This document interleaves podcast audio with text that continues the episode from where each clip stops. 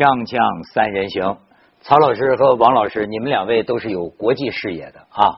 咱们这个节目播出之际啊，马上这个有个国际上的大事奥运会，奥运会这个开幕式马上就要开始了。所以呢，咱们现在可以这个给他吐吐槽，是吧？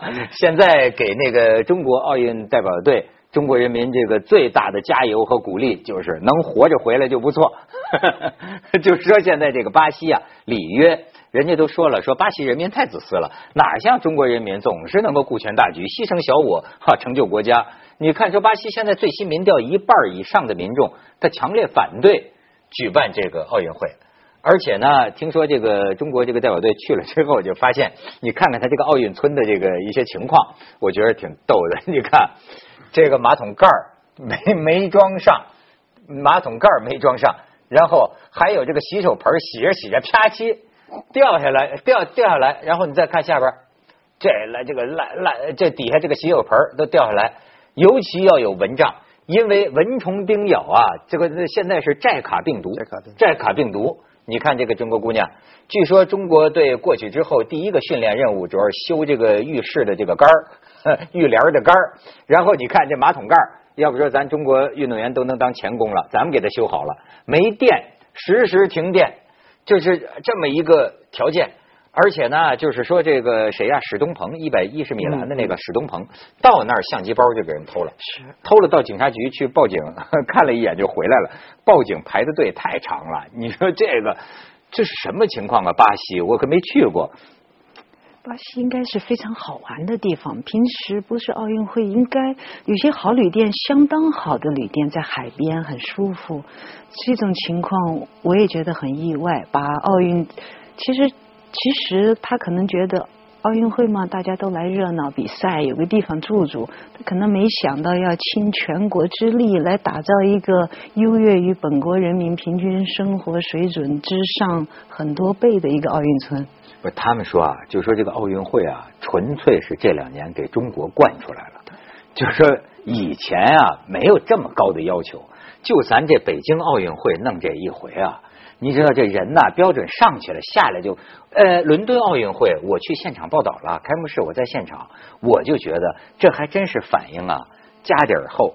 我说这家底儿啊，不光是物质的家底儿，还有人家的文化家底儿、艺术家底儿。拼钱拼不过你北京吧？但是呢，伦敦奥运会不丢人。据我在现场看，他就是靠着发挥他英国他这种时尚文化、摇滚文化。包括他那个电影导演呢，就是那个那个开幕式啊，这个苏格兰的牧场啊，哎，他靠他的创意，他靠他这个英国呃这个驰名世界的种种这个品牌。你记得冬奥在温哥华举行的吧？冬季奥运会一零年，嗯，出事了，那个火炬起不来啊，是是是，记得吧？嗯，温哥华那个时候我们在温哥华嘛。然后到结束的时候，他来了一个自己自己叫自黑，那个修理工终于爬起来，那个东西起来了。哎，这是文化底蕴厚。而当时温哥华还有一件事情，两件事，一就是广告做的比较大了，老百姓就去游行，这钱谁出？市政府最后没办法，他们找地方出，不能用政府的纳税人的钱，就你多一分都不能花。第二，市政府把所有温哥华市的停车的那个米表，嗯，原来是下午六点钟就停止收费了，你停在马路边上就不收费了。现在是十点，奥运会都过去六年了，没改回来。你不是我一点点广告费你都跟我闹吗？我就让你一辈子交下去。到现在十点以前你停车没有那个那个表里面没放钱，马上一张罚单三十加币。其实巴西这次奥运会。我我是喜欢这个反逆向思维的，哎，我觉得它恢复了奥运的一个本质。怎么说？奥运会的本质就是说好玩，它是一个大 party。你看去了，我觉得这些运动员去了，自己修这个浴室的帘儿，自己去修马桶，这回来都是他们难忘的一个经历。哎，你说像中国这样办一个会，事无巨细，这么认真，我们也要反省一下，我们究竟。这个事物的本质是什么？我最近那个 G 二零，我们有一个领导说了，不让一粒不安全的米流入到 G 二零的会场。那就是说，我们有些事儿，就是说，对内能做到，对外也要做到。而奥运会所有的运动会本质就是好玩。你看巴西这次巴西人有他的热情。你去了，你去了这个可以见到巴呃巴西里约热内卢本质，这个城市什么样，你就什么样。你现在去是这个样，你过上五年去，可能它还是这个样，不会因为这种大赛而改变。我说这从另外一个方面来说，也是一种气度。嘿，听说你还说有一个什么魔咒来着？说是举办了奥运会的国家，几年之后就怎么着？啊，是，就是像从一九三六年的德国奥运会，嗯，一九八零年的呃苏联办奥运会，结果过了过了九年，这俩国家都都都出现了变化，都玩完了。但现在。巴西，哎，我不敢这么说巴西哈，但现在我们看巴西的政局极其的混乱。呃，女总统，我们刚才我们这个巴西有位女总统罗塞罗塞夫，嗯，呃，因为涉涉涉嫌贪腐，给在进行调查。这有一个另外一个总统做代代总统，结果代总统呢，据说也不干净，也要查他。巴西为了保安派警察来了，警察说我要呃抗议那个游行那个这个待遇不好，是是是，然后又派部队来了。部队说给我们住的不行，我们也不干了。所以这个巴西现在进入一个本来希望奥运会提振人气、刺激经济的时候，结果没想到他的目标也都没有达成。没错，你刚才说这个这个里约啊，警察到机场罢工去了，警察拉着横幅，你知道吗？怎么欢迎奥运代表团？说欢迎来到地狱，警察和消防员都没拿到工资，任何人来里约都不安全。所以，所以，所以今年的奥运会的口号要改一改了。嗯，怎么说？我们通常说友谊第一，比赛第二。现在是友谊第二，比赛第三，安全第一。安全第一，对对对，还真是保命第一。哎，就你你刚才说还真是，我那天刚看了一个电影，就是拍那个杰西·欧文斯当年这个就是史上伟大运动员，所以我就觉得你说这个奥运会，呃。反正吧，这个人类的语言有个特点，就是什么都是相反的。说什么奥运跟政治无关，奥运跟政治最有关。这就是你，你就觉得这哎，就说甚至现在都有人提出来，要不说就说那个甭像中国这么办奥运会了。现在这个奥运会啊。这个这个膨胀的太大了，甚至已经不是一个正常的一个国家的能力和财力能承担。所以现在甚至有人提出，听说奥委会他们自个儿也研究，说要不然呢，以后就别让一个国家办这么一整个，分散在几个不同的国家，这样呃来办奥运会。因为现在都有了这个这个全媒体时代了嘛，所以是不是还要一个国家承担所有的这么一个会？因为他现在的奥运会已经比以前。膨胀的多了，而且要叫我说，还真是你别说，只有那个万众一心的国家呀，才能应付得起它的这个规模。对，你还不要讲，你比如说，你说一九呃三六年，我就说这个杰西·欧文斯那次，我才长知识啊。当然，希特勒是个恶魔，可是呢，他当时为了他这个意志的胜利啊，他有他特有的这种美学。他当时有个女导演，这也是算希特勒的女人之一了，叫什么德什么芬施塔尔，什么里芬施塔尔，拍那个意志的胜利嘛。我就觉得，你看，连这个传递圣火都是希特勒的创意，他的创意，希特勒的 idea，就说，哎，从奥林匹亚传递圣火，什么他日耳曼的一个一个什么关系，而且很多这种仪式感。你想，这个德国运动员得了金牌，那是十万人。也是希特勒最早就说建十万人的体育场，现在看一九三六年的那个那个奥运场馆呢，仍然是特别酷。就是他这种法西斯的这种美学啊，其实你想得了个金牌，全场十万观众，咔，全是这样的。而且那些大标语、牌子、呃挂的那个束缚、条幅，也是非常震撼的气势。后来这个国际奥委会有一个道歉。就是说，认为当时选择一九三六年参加他这个奥运会啊是不够妥当的，因为他当时已经有这个反犹了嘛。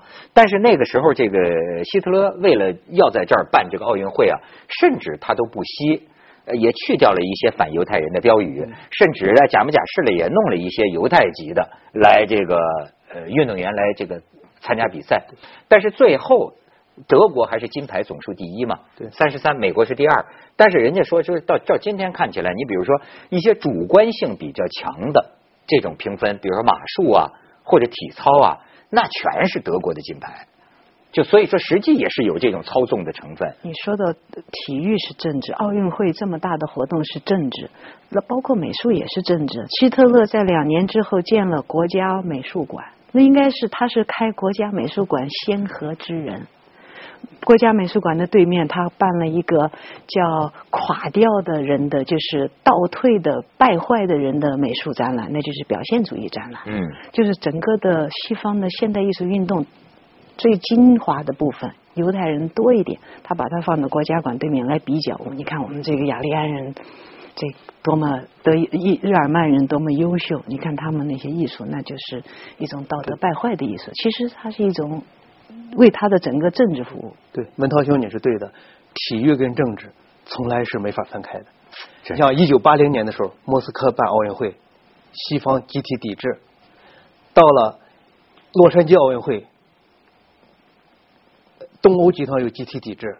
那次我们中国去了，中国去了拿了十五块金牌，那时候全国沸腾啊，十五块金牌啊，结果当时非常飘飘然。又到了呃那时候叫汉城呃韩国办奥运，我们就拿了五块金牌。那次李宁就是说在奥运会上拿金牌最多的李宁，对，在那次从鞍马上摔下来，摔下来还特别有礼貌的笑了笑。那时候全国人民口诛笔伐呀，那简直就是李宁就是卖国贼，你摔下来了怎么还能笑呢？就是那时候我们对金牌奥运的热情。你不说我都忘了。对，但是今年你看看，今年到现在。我们媒体没有说我们能得多少金牌，没预测，没比这个，都去琢磨安全了，都去琢磨呃那个大家在那儿生活了，说明我们回归本源，我们进步了。哎，也说明世界更危险了。超越了那个不自信。广告直播间。所以我看了这个杰西·欧文斯啊，我觉得这真是所以叫伟大的运动员。实际你看啊，那个时候啊，说是这个种族歧视啊。美国的对黑人的种族种族歧视一点都不比德国轻，所以当时一九三六年嘛，就这个欧文斯啊，这么伟大，拿了这这四面金牌，破了世界纪录是吧？呃，回了美国呀，仍然是这个呃给他举行庆功会啊，这黑他给他举行庆功会啊，你黑人你不能从正门进，你得从后门跟着佣人仆人的那个进，而且到听说他到后来在美国很多年，他不得不跟这个马赛跑。就参加一些这种跟汽车赛跑，就搞一些这种东西，才能有点收入。这是奥运金牌。就说那个时候，美国的这个种族歧视也很严重。不要说那个时候，我自己亲身经历啊，在加州大学读书的时候，有幸和陈省身先生，咱们华裔的数学诺贝尔奖获得者。对。太太是北京小姑娘，不是说年纪轻，年纪也是七八十岁的老太太，但是像一副小姑娘那种北京小姑娘，感觉特可爱。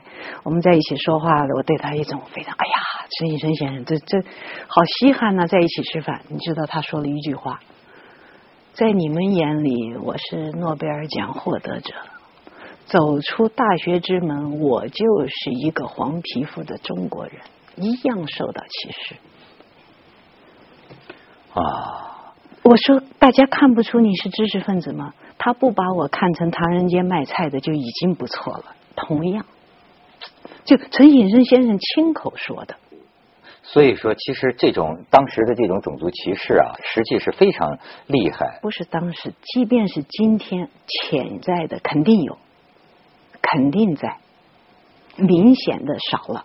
但是潜在的一定在。对，所以你知道，我就觉得不光是奥运呃离不开政治，你就会格外能够体会到啊，就是一个人呐，假如你有某方面的才艺，你是学者也好，你是什么也好，但当你卷入了这种政治风波的时候啊，哎呀，我就觉得，我后来啊就反复想这个杰西·欧文斯啊，我觉得这哥们儿太不容易了，就是他的这个精神压力啊，因为当时是什么呀？美国的黑人组织说你不能去参加那个奥运会，因为那个纳粹德国他们反这种搞这个种族歧视，你怎么能够去参加这个奥运会呢？甚至还有人说美国就是歧视黑人，为什么要代表美国出赛呢？好，那么多人劝他，但是呢，他的教他的教练一个白人教练说，你去了就是要证明啊，你是世界上跑得最快的人，体育就是体育，跟那些个有什么关系？好，最后他犹豫来犹豫去。他曾经想过不去啊，最后去好，最后去了，在那样一种情况下，就说希特勒非得让德国雅利安人种的呃证明他们的那个健壮强大，而且我就觉得杰西·欧文斯就像是一个预言，就是大。打最后，美国人打败了德国人，就是在奥运的这个赛场上啊，一百米、二百米跳远，当时的这个成绩啊，这太有戏剧性了。就是这等于说，他到最后，他就是还有一个德国的这个冠军，跳远冠军叫什么卢兹朗啊，还是叫什么兹朗，非常感人。当时就是说，这个德国运动员啊。我觉得真是也反映某种欧洲人的某种高贵。对，就因为当时他的压力也非常大。希特勒一看这个欧文斯得了金牌，他拒绝跟他握手。然后呢，你想就在这样的一个一个会场上，这个欧文斯这个跳远啊，第一次就踩了这个起跳板违规，结果这个第二次呢，他不敢，就离这个起跳板很远就开始跳，所以成绩也不快，也也也也也不够远嘛。这第三次。这这压力太大了，这再犯规，他就没资格进入这个决赛了嘛。结果就在这个时候，反倒是这个德国运动员，这个这个卢兹朗啊，跟他说说我的经验呢，把一块白小我的小白毛巾呢放在这个起跳板前面几英寸，这样呢你就脚踩的非常准。就这个时候，他腾一下就跳过去了。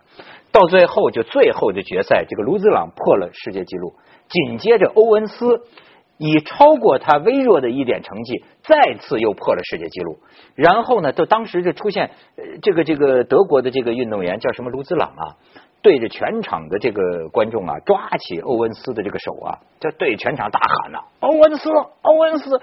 哎呀，你想当时德国那种气氛，一开始大家寂静了一下，接着就跟着他喊。就喊这个黑人的名字，结果反过来就是接下来欧文斯又抓起了这个卢兹朗的手，卢兹朗，卢兹朗，就全场就喊，就说当时在那种纳粹的气氛下，就拿到这么一个金牌啊，哎，有过这么一个这个一段佳话，或者让人特别有感动，嗯，特别感人的一个事儿。这说明体育是跟政治密不可分的，但同时体育它是可以高于政治。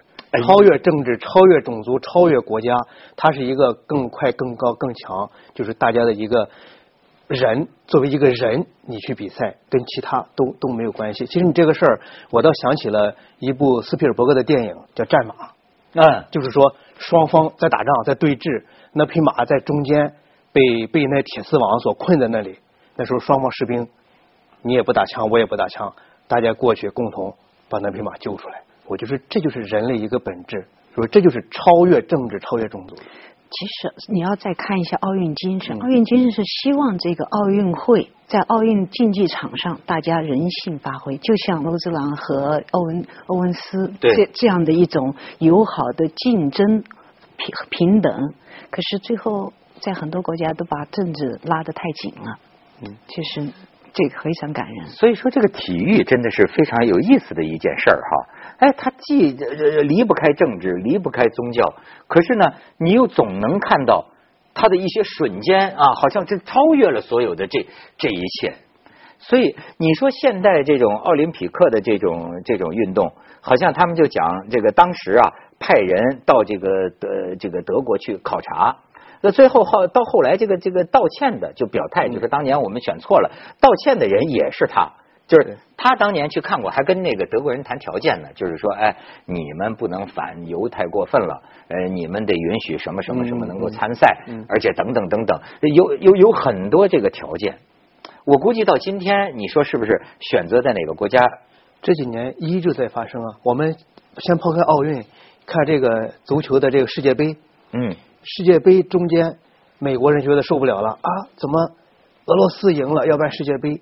啊，迪拜赢了又要办世界杯，这里边有猫腻，就给查了一通，查出把呃布拉特一帮人足足协的世界国际足联一帮人给给扔进监狱里边去了。这里面你说政治跟体育能没有关系吗？你看今年比赛，呃，俄罗斯的田径队整体的被被消灭，不准去参加奥运会，甚至有关有些国家有些地方施压，说整个俄罗斯代表团都不能来参加。这个我不太清楚，为为为什么呀？这里面是也有政治这方面的原因，就说呃，美国认为你包括中东一些国家，包括俄罗斯，你们是通过行贿，什么通过这些手段拿到的，而且他也不希望这些国家通过这种方式能呃能拿到。像呃今年早些时候，俄罗斯有个呃打网球的名将叫沙拉波娃，对对对，哎被查出有有兴奋剂来，嗯，给给给放进去了。那实际上他多年了一直用这种药，就是说政治查出用兴奋剂，呃以及哪个国家被禁赛以及去换场地这些。政治跟体育之间，它是多少有些关系的。我们不能说去很难去论证，呃，但是不能说完全这是阴谋论。其实也其实也应该说有阴谋论。如果每一个主动就是主办奥运会的一些所谓的前非主流国家，嗯，就是非西欧、欧美这些主流国家，要想挤入奥运这个阵营里面，其实是做了很多很多的工作。你要仔细查查，都有一点点，嗯。关键是有没有人跟你较真？美国带着一帮人跟你较真，都能查得出来。咱们自己平心而论，很多国家实际上所谓的一再的申奥，这个申奥的过程本身就带有。所以我说，体育跟政治是有关系的。就是说，双方不同的阵营关系好的时候，对，在各方他进进进展的顺利一些；关系不好的时候，就把这个奥运体育作为一个出气筒。呃，作为一个目标来敲打，没错。所以这个球球迷也是一样啊。嗯，你哎，比如说说起来，体育是超越一切的，或者说你要有这个 fair play，你要有这个游戏精神等等。可我就发现，事实情况完全不是这么回事啊。那英国跟阿根廷打仗的时候，那踢足球踢的那就是两国生死之战呢。这个球迷的这个感觉，所以我就说，你当这个全世界那个为什么杰西·欧文斯，我就觉得他就像是一个预兆。就是说，希特勒会当道，但是最后他会被美国人干掉。就是在最早的时候，他还没大规模侵略战争的时候，当时人人都感到这种气氛，因此杰西·欧文斯这个黑色闪电呢，就是对美国人来说就振奋人心呐。就是我们用这样一种方式遏制了你纳粹的某种气焰。所以说，我觉得咱们可以再回望一下这位英雄。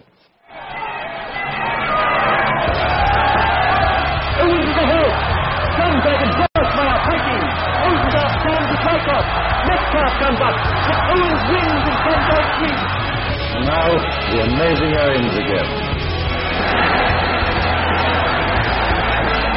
First Owens of America, a new world record, 26 feet 5 inches.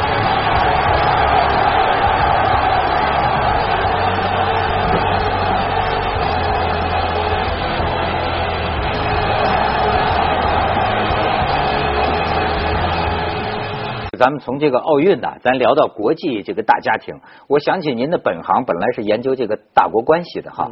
哎，最近的这个大国关系您怎么看？比如说，是不是一现在一般就是中美啊？呃，加上前一阵儿这个南海问题，你觉得现在世界这个究竟是环球与谁在说？谁有话事权？现在整个世界陷入一个碎片化。什么叫碎片化？比如中东，谁也不知道未来谁会掌控中东。你看，埃尔多安本来呃大权在握，呃遭遇一场兵变，险些被被被拿掉。伊拉克也是局势反反复复，都看不出来。而现在整体呢，美国还是世界警察，美国还是老大，但是他在全球所占这个比重份额在下降，就是他的实力在下降。那么中国呢在崛起，而欧洲呢整个的呃是在陷入一种衰退，可能是长期的。哎呦，真是这次我去欧洲啊，嗯，我有所感觉。这是我我老去国外哈，但也不知道为什么，这是我第一次。我过去老是觉得网上那帮愤青们讨厌嘛，就就就好像动不动就是说中国多牛了，中国多牛了，外国不行了什么的。你老觉得他们傻乎乎的不懂，但是这次是我第一次，我真的感觉到我在法国呀，我真的感觉到好像中国厉害了。你知道就从服务业你就看得出来。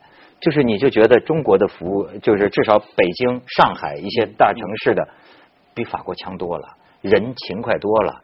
那家伙这个这种这种服务的意识啊，我觉得整个我这我这次去了欧洲几个地方，我都怎么都感到有一种衰落，就是从咱们住酒店，酒店也破旧，给的服务好像真的觉得现在中国起来了似的。飞机场也破旧。对，非常是。你还抱整天抱怨中国什么飞机晚点？你就现在没看巴黎戴维戴戴高乐机场，那跟那个那个那那赶集的似的。是的，是。对呀，乱七八糟，排队排好长队，秩序不整。你看这巴黎街头，这个这这是垃圾遍地啊，尘土飞扬。你到肯尼迪机场看看，一塌糊涂。这说明什么？真是要转风了吗？这个事情还很难说。你刚刚放谈到巴西的问题啊，我倒觉得啊，就说到体育和政治，我我不是你这个专业，我觉得巴西这个可以看出一个现象：巴西是国际大家都很喜欢的小兄弟，还有点撒娇，我就这个样子。巴西人的性格也是巴西，巴西人呢，就是很很热情，很豪放，就像不要说把奥运变成这个样子，巴西的经济也是。这三年可能百分之十的增长，百分之八的增长，然后忽然遭遇厄尔尼诺现象一来，农产品出口不利啊，经济成了负的百分之三。巴西一直是这种忽上忽下，性情中人。